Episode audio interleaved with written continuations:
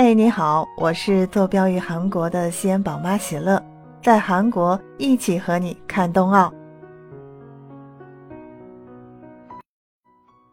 今天跟大家一起来聊一下，场上是对手，场下是好朋友，中韩速滑女王之间的冰雪之缘。杨洋想必关注奥运会的人们都不陌生。二零零二年，中国短道速滑运动员杨洋在美国盐湖城冬奥会上一举夺得女子短道速滑一千米冠军，为中国实现了冬奥会金牌零的突破。距离中国获得第一枚冬奥会金牌过去二十年了。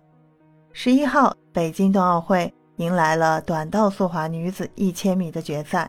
这次杨洋不再是赛场上备受期待的运动选手，而是以北京冬奥组委会运动员委员会主席的身份参与这场冰雪之约。谈到杨洋，就不得不说他的老对手——韩国短道速滑女子名将全力清。全力清被称为韩国的速滑女王，是全球竞技中夺冠常客。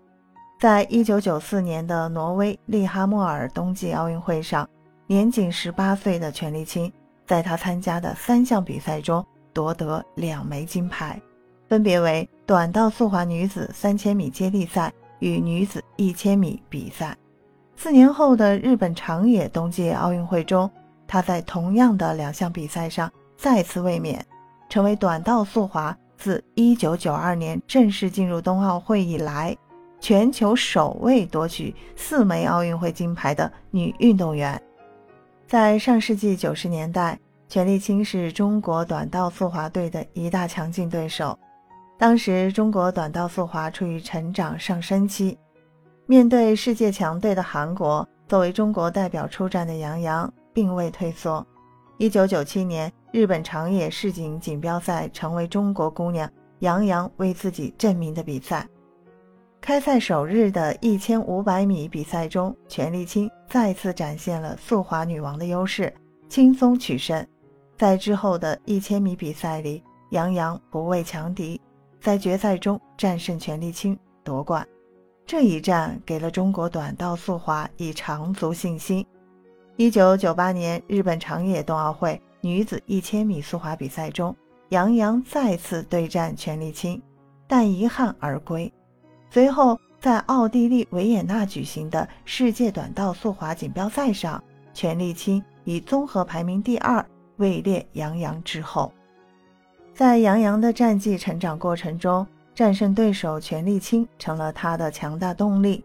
据中国媒体澎湃新闻日前报道呢，杨洋曾表示。韩国队在技术上还是非常强的，而且在规则的研究、技术的研究上是投入非常大的。短道速滑在韩国的影响相当于中国的乒乓球，它也是影响力非常大。所以从这些层面，包括技战术层面上，我还是很佩服他们的。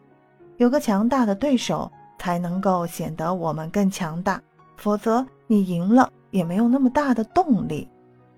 激烈角逐的比赛并没有让他们成为仇敌，反而在一次次较量中加深了友谊。时隔多年，杨洋与全力清多次在国际舞台上再次相聚。二零一三年，两人共同助阵在韩国举行的冬季特奥会，不过双方不再是对手，而是好友。全力清接受采访时笑着说：“我们两个年龄相仿。”关系一直很好，在这样有意义的场合能够再次相见，真的很开心。在二零一六年举行的挪威冬季青年奥运会上，杨洋也激动地在微博中写道：“开幕式这天遇到了老对手韩国队的全力清，他是作为青奥会大使来的。退役后的我们从对手变成了战友，一起推广我们热爱的奥林匹克。”这里是喜乐看冬奥，让我们一起关注北京冬奥，在世界各地为冬奥加油。